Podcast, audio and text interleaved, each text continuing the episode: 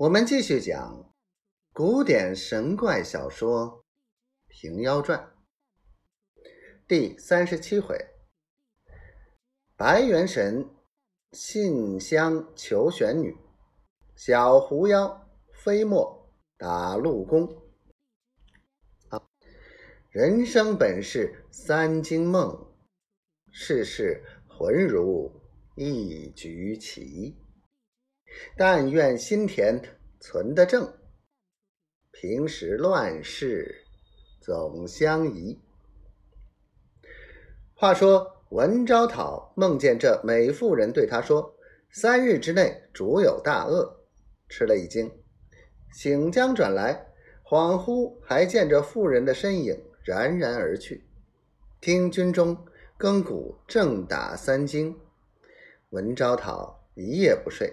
到天明，吩咐军教在营中查访猎父赵无暇的葬处。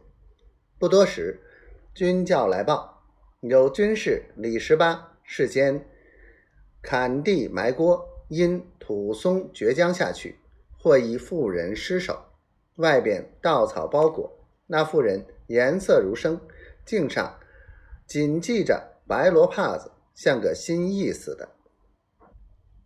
文昭讨便叫军中用官成殓，备下三生祭礼，亲到陵前奠酒。离城十里外，择个高蒿处安葬。今题“贝州赵烈女之墓”七个字于石上，令石工捐石立于墓上以祭之。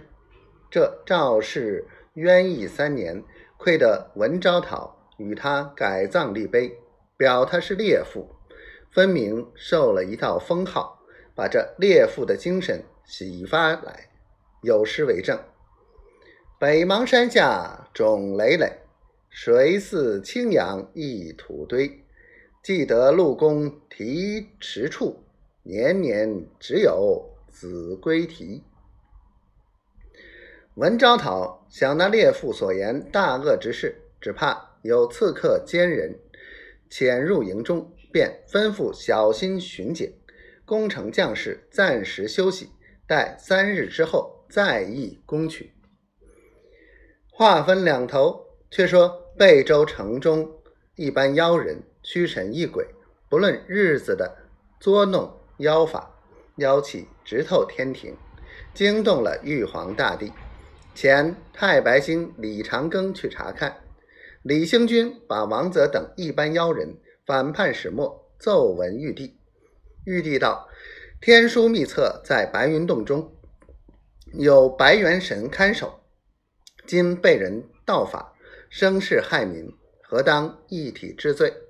李兴军奏道：“臣闻妖不自作，皆由人心。只因赵宋真宗听信奸臣王钦若引诱三变。”伪造天书，矫污上天，欺诈百姓，以此民间敬上妖巫，酿成妖训。那时宫闱中便有妖狐之意，必主妖狐作乱，天下不得太平。司天监施于推降，恰遇白云洞天书出现，妖法流传，延至今日，狐党猖獗，正应其祸。此乃天数，非关白元神之救也。况道天书乃是担子和尚，其人曾设大事，何有道法因缘？白元神原无私受之罪。